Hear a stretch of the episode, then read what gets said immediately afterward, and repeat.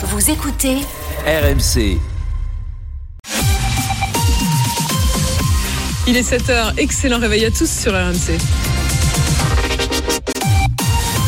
RMC. Apolline Matin. Le journal de Quentin Vinet. Bonjour Quentin. Bonjour Apolline, bonjour à tous. La mobilisation surprise des agriculteurs ce matin sur les Champs-Élysées à Paris. Une centaine de bonnets jaunes de la coordination rurale au pied de l'Arc de Triomphe et un de leurs leaders vient d'être interpellé. On sera d'ailleurs juste après votre journal Quentin en direct avec un des membres de la coordination rurale. Là, des questions à Gaza au lendemain du drame lors d'une distribution d'aide alimentaire. Il y a au moins 100 morts selon le Hamas qui accuse Israël d'avoir ouvert le feu sur la foule. Indignation en France d'Emmanuel Macron. Et cette information RMC, les restaurants qui seront bientôt obligés eh bien, d'indiquer sur leur carte si les plats sont faits maison ou s'ils sont surgelés. Des agriculteurs sur les Champs-Élysées ce matin. Oui, ce sont les membres de la coordination rurale qui mènent une action surprise. Place de l'Étoile, en haut des Champs-Élysées, donc autour de, de l'Arc de Triomphe. Boris Karlamov, vous y êtes en direct euh, ce matin. Boris, ce matin, c'est la mobilisation. Plus d'une centaine d'agriculteurs sont euh, mobilisés depuis 4 heures ce matin. Ils ont bloqué les différents accès à la place de l'Étoile avec des ballots de paille. Euh, pas moins de 5 euh, tracteurs ont réussi à stationner eh bien, au pied même de l'Arc de Triomphe. Les objectifs de cette mobilisation, ils sont divers. Tout d'abord, faire part de leur mécontentement face aux nombreuses annonces qui ont été faites par le gouvernement depuis plus d'un mois maintenant. Pas d'évacuation à ce stade, mais les agriculteurs, eh bien, ils sont désormais sur les trottoirs voilà ce qu'ont demandé euh, les gendarmes mobiles qui sont mobilisés. Euh, plus d'une centaine d'agriculteurs donc mobilisés ce matin. Une ambiance plutôt euh, calme ici au pied de l'Arc de Triomphe. Là, là, les bonnets jaunes de la coordination rurale qui se mobilisent ce matin. Un de leurs leaders a été interpellé il y a quelques minutes pour entrave à, la circulation, moment qui est interdit. Pas que cette opération, cette action ce matin surprise sur les Champs-Élysées, il y a aussi une opération escargot dans l'est parisien sur l'autoroute A4 entre Charenton et la Porte de Bercy. Et dans le sud-ouest aussi, ça fait maintenant dix jours hein, que l'autoroute A62 est coupée entre Agen et Montauban. Je vous le disais, il va y avoir du changement dans les restaurants. Les restaurants qui seront bientôt obligés d'indiquer à la carte si les places sont fait maison ou surgelées. Sébastien Krebs, du service euh, politique RMC, c'est une information qu'on révèle ce matin. Le gouvernement prépare une loi pour la fin du mois et une entrée en vigueur d'ici l'année prochaine. Oui, l'idée c'est d'exiger des restaurateurs la transparence. Aujourd'hui, ils sont libres d'afficher un logo fait maison ou pas, c'est facultatif et très peu utilisé. La majorité veut inverser la logique. Si un plat n'est pas cuisiné sur place, alors il faudra impérativement l'écrire noir sur blanc à la carte. C'est ce que prévoit ce texte qui charge la DGCCRF, la répression des fraudes, de faire les contrôles. Pour être considéré comme fait maison, un plat doit être préparé et cuit sur place à partir de produits bruts, sauf quelques exceptions qui sont encore en discussion. Il y a des résistance, mais il ne s'agit pas de stigmatiser, promettons dans la majorité, plutôt de valoriser le savoir-faire et de répondre à l'attente des consommateurs. D'ailleurs, le gouvernement appuie. La ministre en charge du tourisme et de la consommation, Olivia Grégoire, souhaite que cette mesure s'applique dès l'an prochain. Plusieurs changements, tiens, en ce vendredi 1er mars, le prix du tabac augmente encore avec des paquets qui passent ce matin à 12 euros et c'est l'entrée en vigueur de la loi d'escrozaille qui euh, limite à 34% désormais les promotions dans les magasins et donc qui met fin aux, méga euh, promotions qu'on a pu voir ces, dernières semaines. Emmanuel Macron exprime sa plus euh, ferme réprobation après le drame hier à Gaza pendant une distribution d'aide alimentaire. drame qui a fait, qui dépasse les 100 morts selon le, le Hamas, qui accuse Israël d'avoir tiré sur la foule à Gaza. Écoutez ce qui s'est passé avec Romain Houg. Sur les images aériennes des camions humanitaires pris d'assaut par des milliers de Palestiniens, une marée humaine, puis le chaos. Les cadavres jonchent le sol recouverts de draps blancs hissés sur des charrettes. Les blessés, eux, affluent par centaines dans les hôpitaux bondés. Il est allé chercher de la nourriture pour ses enfants. Il a été blessé alors qu'il essayait juste d'avoir des vivres. Ce ne sont pas des combattants. Ils essayaient de subvenir aux besoins de leur famille. Alors que s'est-il réellement passé? Deux versions s'affrontent. Selon le Hamas, l'armée israélienne a délibérément tiré sur la foule, version que réfute catégoriquement Tsahal en s'appuyant sur des images filmées par des drones. Selon son porte-parole, aucune frappe n'a ciblé le convoi humanitaire. En revanche, l'armée reconnaît des tirs limités par des soldats israéliens pour disperser la foule parce qu'ils se sont sentis menacés. Selon Israël, des dizaines de Gazaouis ont été tués et blessés, certains piétinés pendant la bousculade, d'autres renversés par les camions d'aide. Un drame qui amenuise considérablement les espoirs d'une nouvelle trêve. Le président américain Joe Biden, pourtant optimiste il y a quelques jours, le reconnaissait hier soir. Il n'y aura probablement pas de trêve d'ici lundi la situation à Gaza et aussi la guerre en Ukraine qui divise euh, le monde entier à tel point que la réunion du euh, G20 depuis deux jours au Brésil a tourné à, l'échec euh, hier soir. Aucun accord n'a été trouvé. Il est 7h05 sur RMC. Le verdict est attendu aujourd'hui au procès du meurtre du policier Éric Masson il y a trois ans lors d'une intervention sur un point de deal à Avignon. La peine maximale, réclusion criminelle à perpétuité, a été requise hier à l'encontre du principal accusé qui est passé, on s'en souvient, aux aveux en début de semaine à Marion Dubreuil. Ne soyez pas dupe de ces aveux, a demandé l'avocate générale au juré. Vous y croyez, vous, à sa version? On ne peut pas confondre des fonctionnaires de police avec des dealers. Ilias sait qu'il tire sur un policier, poursuit la magistrate. Elle dénonce un crime gratuit et demande la peine maximale pour mettre la société à l'abri d'un individu dangereux. La perpétuité avec 22 ans de sûreté, c'est inhumain, a plaidé l'avocate de la défense. C'est une peine plus longue que toute sa vie, devant une salle comble de policiers, alors que le numéro 2 de la police nationale est présent Maître Élise Arfi enjoint la Cour de ne pas retenir la circonstance aggravante de meurtre sur personne dépositaire de l'autorité publique. Et ce n'est pas déconsidérer la famille ni la police, assure-t-elle, avant d'ajouter non, la mort d'Éric Masson n'est pas un crime politique. C'est une journée orange qui euh, commence sur la route dans la moitié est avec euh, bah, la fin des vacances scolaires dans la zone A. Ça continue pour la zone C. Demain, ce sera orange partout et rouge dans la moitié est. Le foot, c'est Paul Pogba qui euh, contre-attaque. Le milieu des Bleus saisit le tribunal arbitral du sport et fait appel hein, de sa condamnation à 4 ans de suspension pour dopage testé positif à la testostérone. C'était l'été dernier lors d'un match contre l'Udinese avec son club de la Juventus en Italie. Mais le joueur dément tout dopage, hein, Valentin Jamin. Paul Pogba parle d'un verdict incorrect et se tourne donc en dernier recours vers le tribunal arbitral du sport. Cette instance peut réduire la suspension ou la confirmer dans les mois à venir. Je suis triste, choqué et navré, regrette le champion du monde. Je n'ai jamais pris sciemment de supplément qui violerait les réglementations antidopage. Le Français assume avoir consommé un complément alimentaire aux États-Unis, mais sans vouloir se doper. La Juventus pourrait rompre son contrat en cas de suspension confirmée. Le sélectionneur des Bleus Didier Deschamps a réagi. Il n'imagine pas un seul instant son joueur tricher et dit ne pas rester insensible à sa peine. C'est la suite d'une longue chute, très souvent blessé, mais aussi victime présumée d'une tentative d'extorsion par son frère et des amis d'enfance qui lui réclamaient de l'argent. Pogba n'a disputé que 21 matchs ces deux dernières années et n'est pas sûr de rejouer à bientôt 31 ans. Et puis le, le résultat de la soirée en football, c'est la qualification de Rennes pour les demi-finales de la Coupe de France. Rennes qui a battu hier soir le petit poussé, 3 buts à 1. Le Puy-en-Velay, c'est fini pour le Puy-en-Velay. Et Rennes qui rejoint euh, Valenciennes et Lyon en demi-finale de la Coupe de France. Sur le dernier quart de finale dans deux semaines entre Paris et Nice. Ce sera le 13 mars. C'était le journal de Quentin. Il est 7h08 sur RMC. À suivre dans Apolline Matin sur RMC. Des tracteurs sur les Champs-Élysées. Action coup de poing cette nuit à Paris. Blocage également sur l'autoroute euh, A4. Pourquoi maintenant? Alors que les négociations continuent et que le gouvernement a sorti le carnet de chèques. On est en direct dans un instant avec l'un des agriculteurs mobilisés ce matin. RMC, Apolline Matin. Apolline de Malherbe. Il est 7h10 et vous êtes bien sur RMC. Le témoin RMC. Des tracteurs sur les Champs-Élysées, action coup de poing cette nuit, mobilisée avec la coordination rurale. Bonjour Frédéric Ferrand. Bonjour. Frédéric Ferrand, vous êtes agriculteur en Haute-Saône, vous êtes euh, membre de la coordination rurale, vous faites partie des mobilisations, des mobilisés, je dirais, euh, ce matin.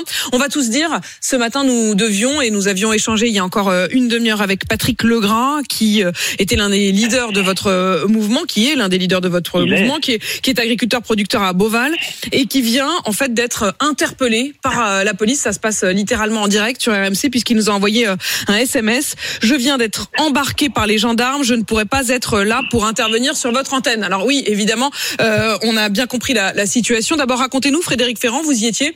ça, vous êtes obligé de, de, de, vous déplacer. Vous êtes où au moment où on se parle? Oui, ben là, je suis devant l'Arc de Triomphe. Ce matin, on est arrivé, on a installé des boîtes de paille, on a bloqué la circulation, filtré, et puis ensuite les tracteurs sont arrivés, les forces de l'ordre simultanément. D'accord. Et donc, outre Patrick Legrand, est-ce qu'il y en a d'autres qui ont été interpellés? Euh, Pour l'instant, pas à ma connaissance, non. Je pense qu'ils l'ont pris parce qu'il est responsable euh, de la coordination rurale. Euh, Frédéric Ferrand, pourquoi maintenant? Pourquoi maintenant? Quoi? L'action? Oui, pourquoi l'action maintenant alors que, je rappelle quand même le contexte, euh, dans deux jours c'est la fin du Salon de l'agriculture, tous les politiques sont venus les uns après les autres vous rencontrer, vous faire quand même un certain nombre de promesses. Et surtout c'était censé être le temps euh, du travail puisque vous avez rendez-vous dans moins de trois semaines maintenant à l'Elysée, euh, Emmanuel Macron qui, qui demande à ce que vous fassiez trois ou quatre propositions concrètes. Est-ce que c'est pas le moment justement de, de, négocier, de travailler avec eux plutôt que de, de descendre là bloquer les bloquer les rues de Paris? On ne peut pas négocier parce qu'on n'est pas entendu. On a un chef de l'État qui est venu euh, faire un one-man show en tombant la veste euh, et en étant en chemise avec la cravate devant les agriculteurs, en leur expliquant qu'il allait tout faire. Il n'a plus aucune possibilité. C'est l'Europe qui pilote tout ça et faire des promesses alors qu'on n'a plus le volant dans les mains, c'est ça tient pas. Vous n'y croyez pas Vous n'y croyez pas à ce dialogue? Ah, c'est que c'est on n'y croit pas et puis que c'est pas possible pour lui. C'est plus possible. Donc, euh, à part des mesurettes, c'est tout ce qui peut arriver. Et les mesurettes ne suffiront pas à, redresser l'agriculture. On est en train de la vendre, on est en train de la, la laisser partir. Donc, euh, euh, les, les, les, céréales arrivent d'Ukraine euh, pour 150 euros chez nous, alors que nos agriculteurs ont besoin de la vendre au moins à 200, par exemple, pour du blé. Hmm. Euh, c'est de la concurrence déloyale avec des méthodes de production qui ne sont pas les mêmes que, que les nôtres. Et on ne peut pas lutter contre ça. Et donc euh, l'agriculture française, elle est en train de mourir. Je je suis pas déprimé, mais je vous le dis de façon très lucide. Non, non, mais je, je, je, je l'entends. Et d'ailleurs, euh, le président de la République lui-même a reconnu qu'une partie des solutions, elle serait décidée ou non euh, à Bruxelles. Au fond, j'ai presque envie de vous dire, euh, c'est pas en bloquant l'Arc de Triomphe, c'est plutôt en allant en effet bloquer le siège à Strasbourg ou à, ou à Bruxelles. C'est-à-dire que c'est, si je vous écoute, c'est bien là que ça se passe. oui, mais ça permet de, de montrer qu'on est là. Hmm. L'action qu'on a menée ce matin, c'était une action pour euh, montrer que les agriculteurs sont solidaires, une catégorie, euh, parce qu'il y a la coordination rurale et des, des agriculteurs non syndiqués hmm. qui sont venus nous retrouver. Et, et c'est un mouvement, euh, et c'est ce mouvement-là qu'on veut mettre en évidence euh, pour dire. C'est un mouvement citoyen. Hein, c'est hmm. même si c'est. Quand vous dites c'est un mouvement citoyen, est-ce que vous vous sentez des, des, des, des, une forme de filiation aussi avec ce qu'avaient pu être euh, les bonnets rouges ou les, ou les gilets jaunes? Non, pas du tout, euh, pas du tout. Non, non, c'est c'est vraiment quand je dis citoyen, c'est c'est Monsieur tout le monde. On, on, le voit dans la rue quand on marche ici. Là, euh, il y a beaucoup de gens qui nous disent, vous savez ce que vous portez là, que moi je suis mécanicien, moi je suis tel ou tel métier, et je, je voudrais être avec vous, mais, mais je ne le mm. peux pas, je peux pas quitter mon travail. Mais j'aurais autant de raisons d'être là que vous, et, et je suis solidaire de ce que vous faites. Euh, Charles, justement. Est-ce que, euh, Frédéric Ferrand, il n'y a pas d'union syndicale, il n'y a pas d'unité syndicale avec les autres syndicats qui sont aussi présents, les autres agriculteurs au Salon de l'agriculture? Euh, petit à petit, euh, il y a un transfert de position. Il y a pas mal d'agriculteurs qui étaient dans le syndicat majoritaire qui viennent nous retrouver, ou des non syndiqués, parce qu'en France, il y a la moitié des agriculteurs qui sont non, syndiqués. Donc il y a vraiment un, engouement. C'est, ça se passe pas dans la colère. Là, ce qu'on a fait ce matin, il y a eu de la paille autour de l'Arc de Triomphe, des tracteurs qui sont venus. C'était pas autorisé, mais on se l'est autorisé. Ça s'arrêtera sûrement mais pas là. Est-ce que vous avez prévenu la FNSEA hier ou avant-hier Vous leur avez dit on va bloquer les Champs-Élysées, venez avec nous. Et ils vous ont dit non, on ne participe pas à ce genre d'action. Non, non, non, non, on, on avait prévenu personne. Hein. On avait hmm. prévenu hmm. très très peu de monde. Euh, vous imaginez bien qu'une démarche comme celle-ci euh, aurait avorté. Euh, donc, euh, mais il vous aurait sans doute empêché de le faire, ça que vous voulez dire, ou découragé de le faire. Frédéric Ferrand, vous avez dit à l'instant, ça ne s'arrêtera là, pas là. Alors, d'abord, je voudrais savoir pour l'immédiat, c'est-à-dire que vous commencez à en parler au passé, vous dites on a bloqué. Est-ce que vous bloquez encore? Est-ce qu'au moment où on se parle, il y a encore des axes qui sont euh, bloqués? On a entendu aussi euh, qu'il y avait des actions du côté de la place d'Italie. Il y en a eu un peu plus tôt sur l'A4. Il y en a eu donc il y a euh, quelques minutes autour de l'Arc de Triomphe. Est-ce qu'au moment où on se parle, Frédéric Ferrand, il y a d'autres actions dans les tuyaux ou d'autres points de blocage pour l'instant, la journée est faite. Non, aujourd'hui, euh, tout ce qu'on voulait faire euh, et montrer aujourd'hui, se signifier, euh, est terminé. Mais de toute façon, on ne s'arrêtera pas là. On ne peut pas s'arrêter là. Notre métier est condamné si on ne fait rien. Donc, on n'a plus rien à perdre. Et dans les jours qui viennent, dans les mois qui viennent, on va continuer de, de faire entendre notre voix d'agriculteurs. Et nous, ce qu'on veut, c'est sauver les agriculteurs, sauver l'agriculture, sauver l'arme alimentaire française. Et la, sou- européenne la question de la à- souveraineté, euh, de la souveraineté euh, alimentaire, on en reparlera effectivement euh, parce que comme vous le dites, cette colère, elle ne s'est pas calmée et puis parce qu'il y a malgré tout des rendez-vous. On verra si vous les honorerez, euh, des rendez-vous que ce soit euh, à l'Élysée ou que ce soit dans des rencontres également avec les groupes de travail à Matignon. Merci Frédéric Ferrand euh, d'être intervenu sur notre antenne ce matin. Je rappelle effectivement ce contexte alors que euh, une interpellation a eu lieu du leader de votre mouvement Patrick Legras euh, et que les blocages sont donc en train d'être levés dans Paris. 7h17. RMC jusqu'à 9h. Apolline Matin. Et dans 20 minutes maintenant, l'inflation ralentit, mais une loi pourrait bien faire grimper les étiquettes dans les rayons. C'est la loi d'Escrozaille, du nom du député qui l'a écrite. Et justement, ce député, il sera l'invité du jour. Rendez-vous à 7h40. Avant cela, le 7h20 d'Apolline Matin, avec Solène Leroux, Manu Le Chypre et Arnaud Demange qui pirate le face-à-face. À tout de suite. Apolline Matin. Les indiscrets RMC. Les indiscrets du jour avec Cyprien Pézeril du service politique d'RMC. Bonjour Cyprien. Bonjour Apolline. Cyprien, le défilé des politiques euh, continue au Salon de l'Agriculture. Aujourd'hui, c'est le tour des élus écologistes qui veulent profiter en quelque sorte de la crise agricole. C'est bien ça, Cyprien? Oui, cette crise agricole, c'est la meilleure chose qui pouvait nous arriver, jubile un écolo. Car s'ils ont beau être mis au, banc des accusés, trop de normes environnementales, trop d'interdictions de pesticides, tout semble de leur faute, eh bien ils en sont convaincus, ils peuvent enfin développer leurs arguments, revenus des paysans, lutte contre les importations. Ça fait des années que nos missiles, comprendre nos idées, sont prêts. Maintenant, on peut enfin les utiliser, se persuade un stratège. Pourtant, les sondages sont, mauvais. Les écologistes divisent par deux leur score des dernières européennes. 7% derrière les socialistes, derrière les insoumis, alors que c'est une élection qui, euh, généralement, leur profite. Je ne vois pas comment ils sortent vainqueurs sans s'être euh, confrontés aux agriculteurs, attaque une députée LFI, quand un autre estime qu'il n'échange qu'avec qu'un seul syndicat, le plus à gauche, la Confédération paysanne. Mais la plus grande difficulté des écolos, c'est sans doute l'absence totale de notoriété de leur tête de liste, Marie Toussaint. Alors un élu de gauche résume, au salon de l'agriculture, elle risque plus de ne pas être reconnue que de se faire cracher dessus. Les coulisses de l'actu politique avec Cyprien Pézeril. Merci Cyprien. RMC. Apolline Matin. Le 7h20.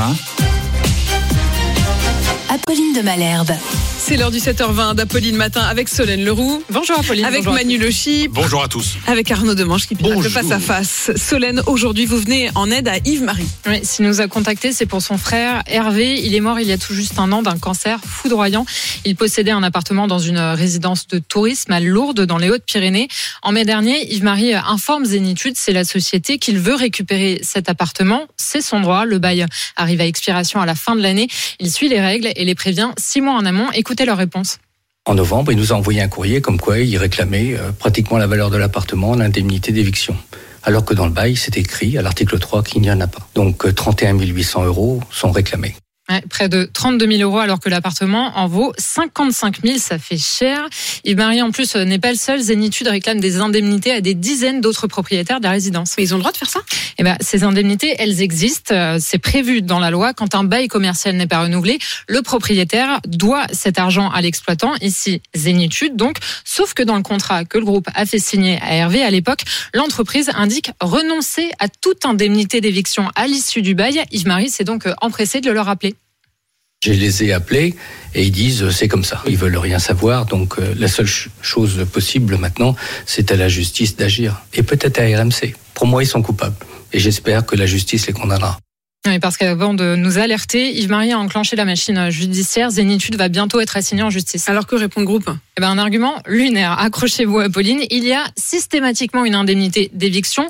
Peu importe ce qui est précisé dans le bail. Vous savez, c'est ce même bail là où il est écrit noir sur blanc que cette indemnité ne sera pas demandée. L'entreprise rétorque que cette phrase a été ajoutée par l'avocat du propriétaire. En clair, Zénitude ne s'estime absolument pas responsable. Ça lui fait une belle jambe, hein, clairement. À Yves-Marie, on continue de suivre cette affaire. On fera le point euh, d'ailleurs avec lui après l'assignation en justice euh, prévue dans les prochaines semaines. Évidemment, on ne laissera pas euh, tomber euh, Yves-Marie. Comme lui, vous connaissez le chemin.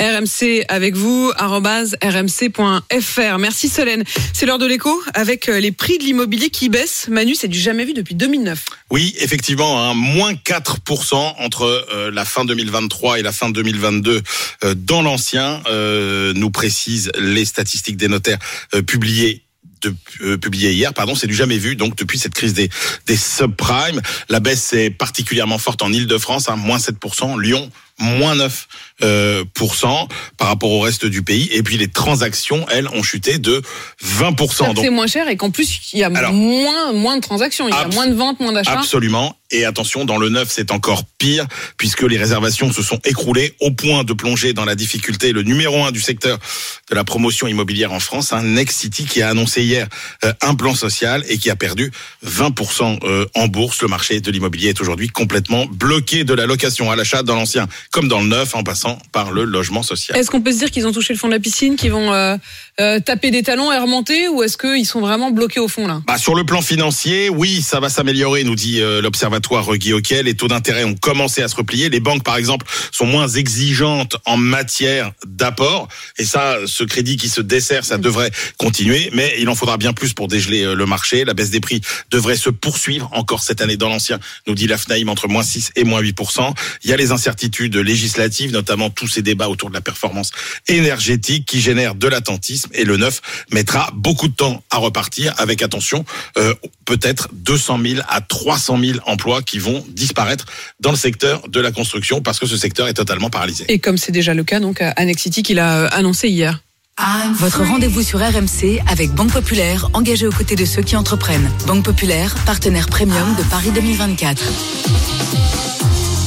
Arnaud, mon invité ce matin, c'est la députée insoumise Clémentine Autain. Et je voyais briller les yeux de Clémentine. Oui, Clémentine a les yeux qui brillent parce qu'elle vient vous voir, Apolline. C'est un peu comme nous tous autour de cette table. On lui a mis une belle chanson d'amour pour l'accueillir, Clémentine, parce qu'en ce moment, l'amour, c'est pas Jean-Luc Mélenchon qui va lui en donner. Le leader insoumis n'apprécie pas vraiment que Clémentine Autain critique sa manière de gérer le parti. D'ailleurs, lors de leur dernière discussion, euh, nos micros à RMC étaient sur place. On écoute Jean-Luc Mélenchon répondre aux demandes de Clémentine Autain. Ce que tu dis, je m'en bats les couilles. C'est moi qui t'ai fait élire. Voilà, bah dis donc. Ça, ça- ça explique pourquoi les insoumis se sont insurgés contre les déclarations d'Emmanuel Macron sur l'envoi de troupes en Ukraine. Il n'y a pas à aller sur un terrain militaire alors que c'est déjà la guerre chez eux. Il n'y a pas besoin.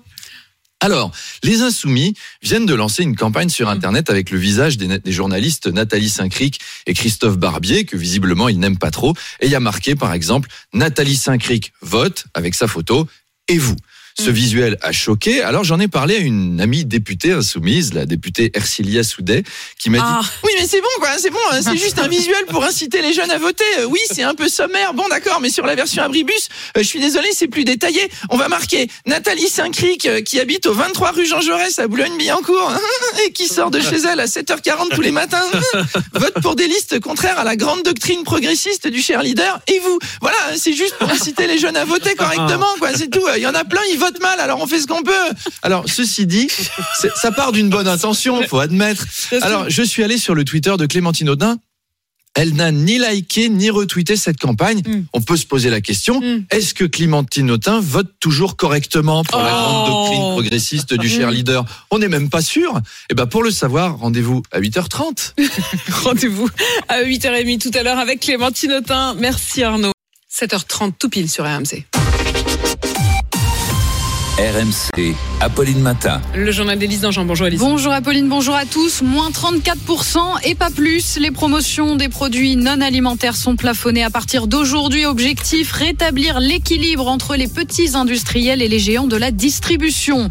Un chiffre RMC ce matin sur la pénurie de main-d'œuvre chez les garagistes. 21 000 postes sont à pourvoir et les délais pour faire réparer sa voiture s'allongent. Et puis l'espoir d'une trêve à Gaza qui s'éloigne un peu plus après le drame hier pendant une distribution d'aide humanitaire selon le Hamas qui accuse Israël. Plus de 110 Palestiniens ont été tués.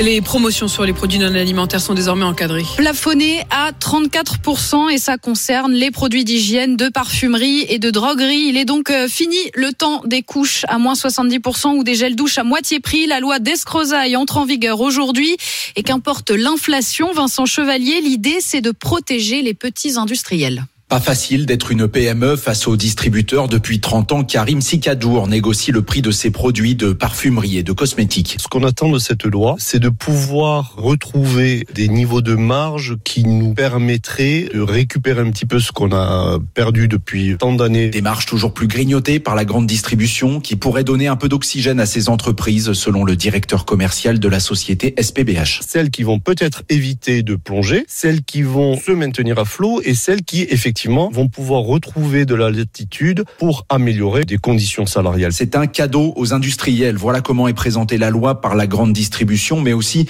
par les associations de défense des consommateurs. Olivier Andro, chargé de mission alimentation à l'UFC Que Choisir? Dans cette situation d'inflation galopante pour les consommateurs, eh bien, c'est une disposition qui pourrait même se révéler contre-productive pour des consommateurs parfois qui vont utiliser les promotions pour essayer de diminuer euh, la note euh, lors du passage à la caisse. La limitation des promotions pourrait entraîner une diminution de 232 millions d'euros de chiffre d'affaires pour l'ensemble de la grande distribution. Et juste après ce journal, le porteur de cette loi, Frédéric Descrozaille, sera l'invité d'Apolline. La circulation rétablie sur la place de l'Étoile à Paris après une mobilisation euh, surprise d'agriculteurs. Euh, il en reste quelques-uns sur les trottoirs autour du rond-point. L'un des leaders de la coordination euh, rurale a été interpellé pour rassemblement interdit et délit d'entrave à la circulation sur l'autoroute A4. Les manifestants ne bloquent plus qu'une seule sortie, la sortie au niveau de Saint-Maurice. Les ventes de voitures neuves ont progressé de près de 13% en février avec plus de 142 000 nouvelles immatriculations. Plus de voitures, mais toujours moins de garagistes. C'est une information qu'RMC vous révèle ce matin. 21 000 postes sont à pourvoir dans les garages français selon le dernier décompte de l'Association nationale pour la formation automobile. Un secteur qui manque cruellement de main-d'œuvre, Léonie Guilbeault. 6700 mécaniciens auto, 2600 carrossiers et presque autant de mécaniciens camions manquent à l'appel selon l'Association nationale pour la formation automobile. Comme beaucoup de professions manuelles, ces postes n'attirent plus les jeunes malgré un salaire en début de carrière entre 1800 et 2300 euros net par mois. Des métiers qui souffrent d'une mauvaise image, mais surtout des métiers en pleine mutation avec l'évolution du parc automobile, du thermique à l'électrique, plus d'électronique et d'informatique au quotidien. Le travail de mécano devient de plus en plus complexe les formations ne suivent pas le rythme. Conséquence pour les automobilistes, les délais pour faire réparer sa voiture s'allongent. Il faut attendre en moyenne 15 jours à un mois pour un rendez-vous chez le garagiste. 7h33 sur RMC, des tirs sur une foule affamée, une bousculade et plus de 110 morts selon le Hamas. Ce drame à Gaza hier pendant une distribution d'aide humanitaire qui interroge toujours ce matin. Israël se défend, évoquant simplement des tirs limités et la bousculade comme cause principale de ce bilan. La communauté internationale réclame une enquête indépendante, à commencer par Emmanuel Macron qui a exprimé sur Twitter sa plus ferme réprobation. Et les espoirs d'une nouvelle trêve s'éloignent à nouveau. Il n'y aura probablement pas de cessez-le-feu d'ici euh, lundi, dit Joe Biden, le président américain. C'est pourtant une, absolue nécessité, selon Jean-François Corti, le vice-président de Médecins du Monde. Dans ce contexte où il y a une tension telle de famine, c'est une situation qui est extrêmement dangereuse, une distribution de nourriture. Et donc, pour cela, il faut des experts. C'est un métier de distribuer de l'aide humanitaire. C'est un défi logistique et opérationnel. Et donc, dans ces conditions, s'il n'y a pas un cessez-le-feu, vous n'avez pas des équipes expérimentées qui peuvent rentrer avec une aide suffisamment proportionnée pour pouvoir organiser des files de bénéficiaires, euh, avoir des stocks sécurisés. Donc ça, ça ne peut pas se faire.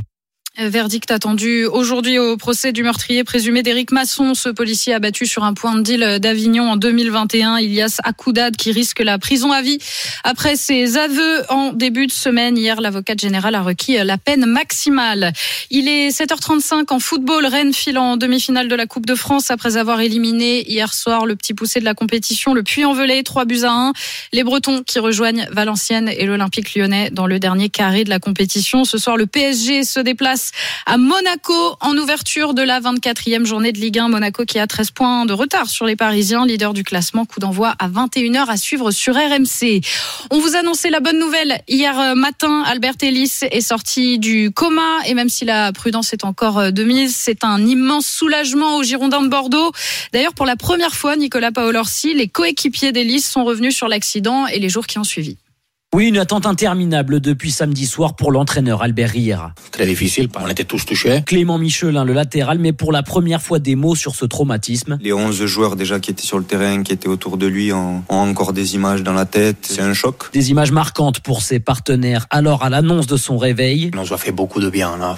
On a, on a respiré hier, on a respiré. et pour affronter cette tristesse, le groupe s'est encore plus soudé. Clément Michelin. Le message, c'est que que- qu'on fasse ça pour lui, qu'on fasse comme lui. C'est vraiment rendu compte qu'on était une famille. Ça nous rassemble. Forcément, on va avoir ce, ce supplément d'âme. Les joueurs se tournent désormais vers le prochain match contre Rodez, toujours avec Ellis ancré dans leurs pensées. Qui est arrivé euh, ce week-end avec Elise, c'est une leçon de vie. On fait du foot, c'est un sport magnifique, un métier magnifique. Se battre pour quelqu'un qu'on aime, c'est quelque chose de très fort. À Bordeaux, les Girondins comptent bien transformer cette épreuve en force et continuer à se battre pour la montée en Ligue 1, se battre pour leur partenaire Albert Ellis. Lui aussi va rester euh, éloigné des terrains, mais sur décision de justice. Paul Pogba, suspendu 4 ans par le tribunal euh, antidopage italien après un contrôle positif à la testostérone. C'était en août dernier. C'est la plus lourde sanction possible, mais le champion du monde va faire appel devant le tribunal arbitral du sport. La Juventus, son club pourrait rompre son contrat en cas de suspension confirmée. Et puis le quintet, 20h15 sur l'hippodrome de Vincennes. Et voici le pronostic de la Dream Team des courses RMC. Leur favori aujourd'hui, c'est le numéro 13, Idola. Leur outsider, c'est le numéro 3, Chronos DI. La course du quintet à suivre en direct sur RMC Découverte. C'était le journal d'Élise Dangean. Il est 7h37 sur RMC. RMC, 6h39h. Apolline Matin. Les super promos dans les rayons des supermarchés, c'est terminé. La loi d'Escrozaille entre en vigueur aujourd'hui et c'est votre loi, Frédéric Descrozaille. Bonjour. Euh, Vous êtes député Renaissance du Val-de-Marne. Entre l'emploi dans le secteur industriel et les prix pour les consommateurs, mais vous avez fait un choix et vous l'assumez. On en parle dans un instant sur RMC. RMC. Apolline Matin. Apolline de Malherbe. Merci d'avoir choisi RMC. Il est 7h40. L'invité du jour. Bonjour Frédéric Descrozaille. Vous êtes euh, député Renaissance du Val-de-Marne. Votre loi, la fameuse loi Descrozaille, désormais on la connaît. hein. Il y a la loi Egalim, il y a la loi Descrozaille. On est euh, imbattable. Elle commence aujourd'hui, elle rentre en application euh, aujourd'hui. On va donc parler des, des prix de la fin des super promos, votre euh, combat. Mais Frédéric Descrozaille, d'abord un mot sur ce qui s'est passé euh, cette nuit et au tout petit matin à l'aube. Les colères, la colère des, des agriculteurs, des tracteurs sur la 4, ça c'était dans votre coin, dans le Val-de-Marne, mais encore sur les Champs-Élysées qui ont été bloqués, des interpellations. Est-ce que vous comprenez que la colère euh, persiste? Je comprends parce que le, le monde paysan, c'est un, c'est un monde de Saint Thomas. Il juge sur pièce. Donc, euh, il y a le maintien d'une pression pour que ce qui a été dit soit fait. Sachant que ça sera, ça sera long. C'est typiquement la suradministration. Le nombre de réglementations, on a beaucoup entendu parler des haies. Ça peut pas être fait en un claquement de doigts parce que c'est la loi elle-même qui est rigide. Ce que je pense, c'est qu'il faudra, y compris peut-être déclassifier, déclasser un certain nombre de textes, c'est-à-dire sortir de la loi des dispositions et réécrire pour que ça soit vraiment simplifié. En fait, faire Ça, une vraie, une vraie table rase. Je pense. Une table rase et, et réécrire. Frédéric Descrozaille, toutes ces lois, vous les connaissez par cœur, toutes ces normes, ces réglementations. Euh, vous faites vraiment partie de ces députés qui, qui bossent ces dossiers-là, c'est-à-dire la question de la jonction entre euh, ceux qui travaillent dans l'industrie, qu'elle soit agroalimentaire ou qu'elle soit non agroalimentaire, la question du pouvoir d'achat, la question de la distribution, la grande distribution. À la croisée de tout ça, il y a une question, c'est la question du prix. À partir d'aujourd'hui, votre loi entre donc euh, en vigueur. Interdiction des méga promos, des méga promos qu'on a vu fleurir du coup ces derniers jours. C'était le tout dernier moment pour euh, les, hum, les grandes surfaces de faire des maxi promos. On a vu des 70%, des 80%. Comment est-ce qu'on peut comprendre, Frédéric Descrozaille, comment est-ce que les Français peuvent comprendre qu'à un moment où ils se serrent la ceinture, ou parfois même ils renoncent à acheter des produits d'hygiène, c'est le moment que vous, vous choisissez euh, pour qu'il n'y ait plus de méga promos, précisément sur ces produits dont ils se privent? Je vais essayer de vous répondre euh, clairement. Euh, D'une part, une petite précision, la loi qui porte mon nom est en vigueur depuis le mois d'avril. C'est une disposition, celle-là qui rentre en vigueur aujourd'hui. Elle a été mise en exergue par la distribution. Pourquoi? Parce que c'est un argument publicitaire. En fait, tout est là. Une grosse promotion. Quand vous êtes dans un hypermarché, celui de Créteil que je suis allé visiter par exemple, le directeur me dit mon concurrent c'est le Leclerc qui est à 5 km. Pour faire venir quelqu'un dans un hyper, bah, vous prenez votre voiture, c'est pas facile d'accès, vous êtes dans un grand parking, vous espérez pas être pas à 100 mètres des caddies, puis après vous allez passer deux heures dans le magasin. Un argument pour faire venir les gens, c'est couche Pampers à moins 80%, la quinzaine de la lessive à moins 80%, etc. C'est une publicité pour faire venir les gens. Ils s'en sont privés, c'est ça qui les inquiète. Donc le pari que je fais, mais qu'on va vérifier parce que c'est expérimental, ça va durer deux ans, c'est que ça sera neutre pour le pouvoir d'achat. Le non alimentaire, c'est 15 milliards d'euros de chiffre d'affaires. Là, on est déjà sur la fin de la négociation, c'est terminé à moins 1, moins 2. On va vérifier, mais on sera entre moins 1 et moins 2. C'est-à-dire c'est entre 150 et 300 millions d'euros de gains pour les consommateurs, malgré la fin des promos. Pourquoi? Parce que si vous me vendez des produits et que moi je vous dis, bah, écoutez, on va faire deux quinzaines à moins 80% dans le plan d'affaires, etc. Vous savez que vous allez les payer parce que c'est vous qui les payez. Donc ça veut dire que moi, Sur pour les autres par exemple, je vais vous les vendre plus cher.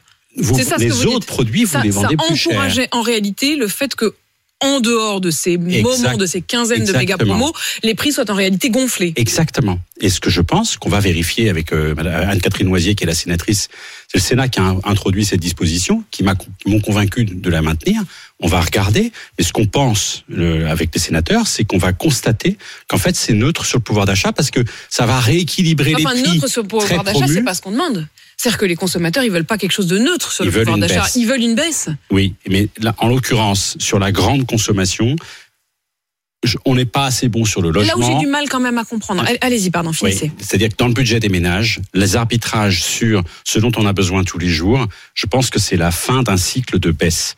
On peut pas continuer comme ça. On peut pas avoir demandé aux entreprises de financer la décarbonation de leur économie. Ils mettent des milliards sur la table pour avoir une neutralité carbone qui en 2030, qui en 2040, de financer cette transition numérique, cette révolution au même coût avec une baisse qu'on a connue pendant Oui, mais des années. Ça va pas être vous le, possible. vous le savez bien. La réalité, c'est qu'aujourd'hui, avec la hausse des factures d'électricité, avec la hausse des prix du logement, euh, c'est pas là-dessus qu'ils peuvent faire des économies. Ils sont pris à la gorge. Donc forcément, la seule chose sur laquelle ils tentent de faire des économies, c'est les courses, euh, les courses euh, qu'ils font euh, chaque semaine avec effectivement des sacrifices, des sacrifices importants. Que vous disiez, ça doit pas être la variable d'ajustement, on le comprend parfaitement, et c'est d'ailleurs l'une des revendications au fond des agriculteurs. Il y a une chose qu'on a du mal à comprendre, c'est qu'au fond, et d'ailleurs spontanément, vous en parlez, vous dites Pampers, euh, les produits d'hygiène, on va penser à L'Oréal. va- En quoi est-ce que ça va favoriser les, les emplois euh, des TPE, PME, c'est-à-dire dans l'agroalimentaire, je veux bien, mais les rayons hygiène des supermarchés, on a l'impression que c'est que des marques de multinationales. C'est à eux que vous allez faire un cadeau. En fait, elles se voient beaucoup, ces marques-là, mais le secteur du non-alimentaire, c'est 95% de PME. Je peux vous donner l'exemple d'une entreprise, d'une filiale, parce qu'en fait, on parle de filiale et d'économie française, c'est des usines françaises, des salariés français. Filiale et une entreprise. Je peux pas vous donner le nom, parce qu'à chaque fois qu'un industriel me raconte quelque chose, il me dit, donnez pas mon nom, je vais avoir des représailles. C'est vous dire l'état des relations, même entre les très gros. Hein. Euh, mais donc cette filiale qui, dont le siège est outre-Atlantique, Là, il n'a pas pu passer de hausse. Il termine à peu près à zéro. Le lendemain de la signature, c'était le 7 février, c'est-à-dire sept jours après la date butoir, avec l'un des distributeurs. Son responsable complet, c'est-à-dire la responsable commerciale de cette relation, a démissionné. Il y a deux personnes qui se sont mis en arrêt maladie. C'est la filiale d'une très grosse, d'un très, c'était plusieurs centaines de c'est millions d'euros. c'est une, c'est la ça- marque, la marque sur le produit va être une marque américaine ou multinationale, mais ce que vous nous dites, c'est que les emplois, ils sont français et ce sont des. PME, TPE qui sont les sous-traitants. Exactement. Et en plus de ça, Apolline de Malherbe, quand vous avez un distributeur, il vous dit, mais vous vous rendez compte, moi je peux pas me passer de Coca-Cola, je peux pas me passer de, de Nutella, et il le sait très bien, mon fournisseur. Et quand vous écoutez le fournisseur, il vous dit, mais moi, Nutella dans les rayons, c'est 20% de ce qui sort de mon usine, et il le sait très bien. Hmm. Aucune des deux En fait, parties tout le monde ne se tient. Tout le monde se tient. Tout le monde Aucune se des tient. deux parties ne tient la vérité sur la négociation. C'est une relation qui est complexe. Effectivement, ce que j'ai tenu, et il y a un vrai débat, vous l'avez tout à fait dit, c'est l'équilibre entre l'emploi, les salaires et ce qu'on paye pour vivre. Et c'est compliqué. Je prétends pas avoir tout compris. On va se donner deux ans pour vérifier ce que ça donne, cette disposition. Le pari, encore une fois, c'est qu'il va y avoir, là, je vous le dis, cette année 2024, c'est entre moins 1 et moins 2%. Donc c'est déjà une réussite pour vous, à vos yeux? À vérifier. Frédéric Descrozaille, une question euh, également, qui est la question de la marge. Euh, régulièrement, euh, les patrons de la grande distribution nous disent non mais attendez, je ne comprends pas pourquoi on continue à nous imposer d'un 10% de marge alors qu'il y a certains produits sur lesquels on serait prêt à vendre quasiment à perte. Il faut que pour ce faire, et ça a été le cas par exemple euh, pour le, carburant, euh, il faut qu'il y ait une décision qui ait été mise euh, en œuvre très précisément et une sorte d'exception.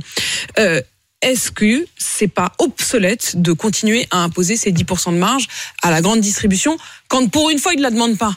Alors, là aussi, on attend un rapport du gouvernement qu'on était censé avoir avant la fin de l'année dernière pour savoir c'est ce, seuil de revente à perte plus 10%, à qui ça profite.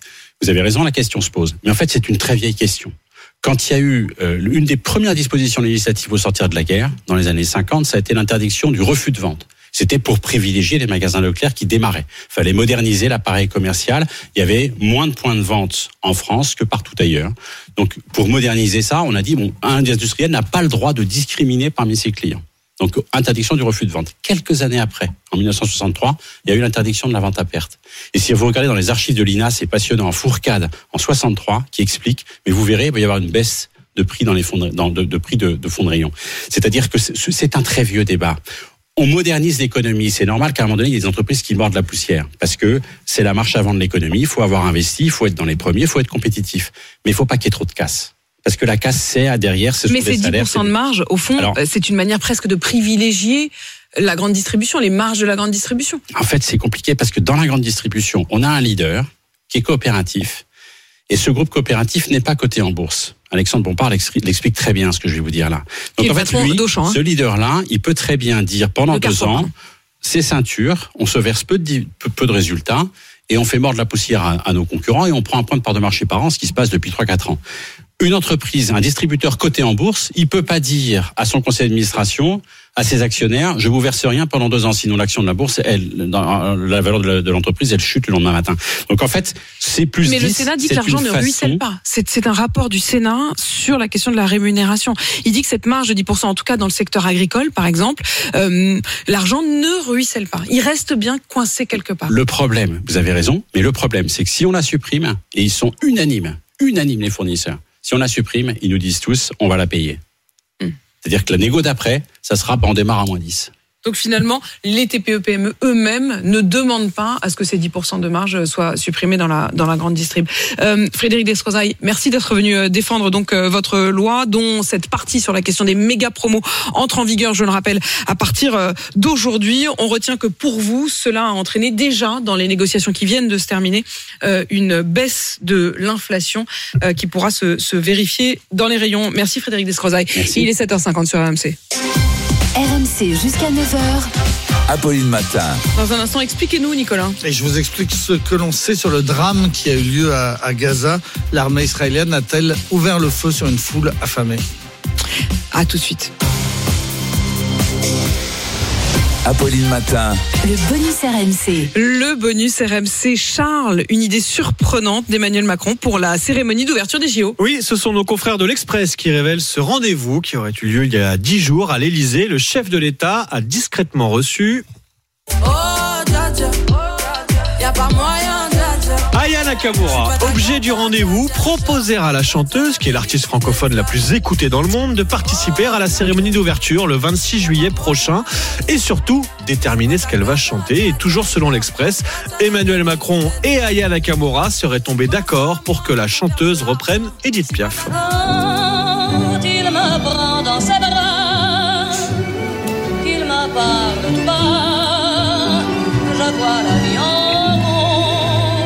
Aya qui chante Piaf, la môme version Nakamura, ce serait donc à ce stade le projet d'Emmanuel Macron pour la cérémonie d'ouverture. On verra si ce projet se réalise le 26 juillet prochain. Tu me fais tourner la tête, mon manège à moi c'est.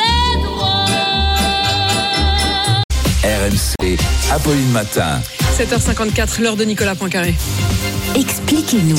Expliquez-nous, Nicolas. C'est une nouvelle tragédie qui a eu lieu à Gaza dans la nuit de mercredi à jeudi. Plusieurs dizaines de personnes ont été tuées lors de l'arrivée d'un convoi humanitaire. Il y a deux versions contradictoires sur ce qui s'est passé. Oui, deux versions sur le déroulé des faits, mais une certitude, tout a commencé parce qu'il faut bien appeler une émeute de la faim.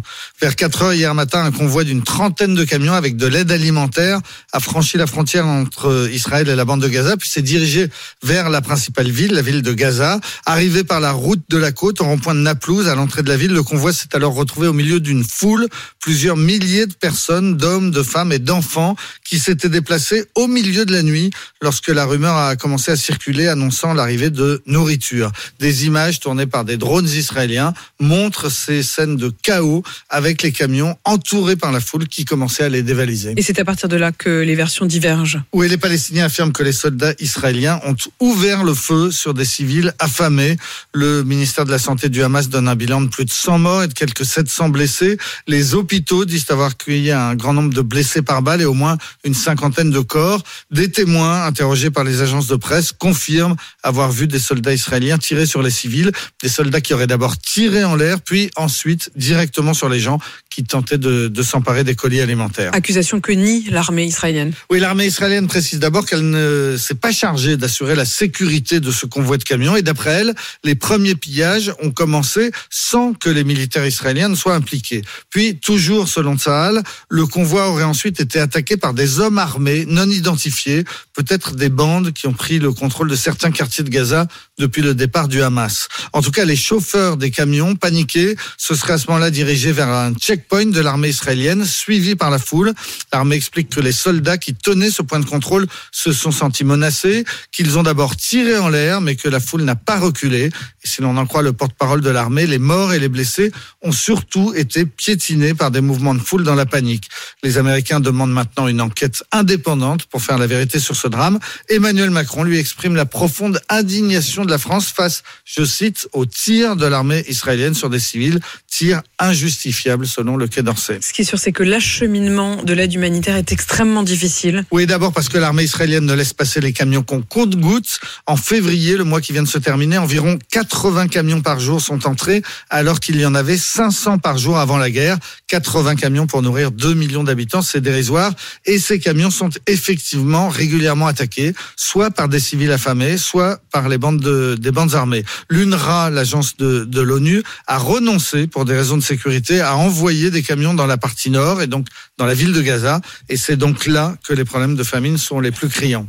Hier, pour la première fois, les Américains ont donné une estimation du nombre de victimes à Gaza. Oui, c'est le ministre de la Défense, Lloyd Austin, qui était interrogé par une commission parlementaire. On lui a demandé combien de femmes et d'enfants, selon ces informations, sont morts à Gaza depuis le 7 octobre. Et le chef du Pentagone a répondu plus de 25 000, rien que pour les femmes et les enfants. Le Hamas, de son côté, annonce 30 000 morts en tout, hommes, femmes et enfants confondus, combattants et civils, ce qui veut dire que les estimations du renseignement américain sont en réalité supérieures aux chiffres du Hamas. Merci pour ces explications, euh, Nicolas. Tous les matins en direct à 7h50 et à tout moment sur l'application RMC. Il est 7h57. On se retrouve dans un instant pour la météo et le journal. Plusieurs interpellations ce matin après l'opération coup de poing de la coordination rurale en plein Paris. On vous raconte tout à la une du journal. RMC jusqu'à 9h. Apolline Matin.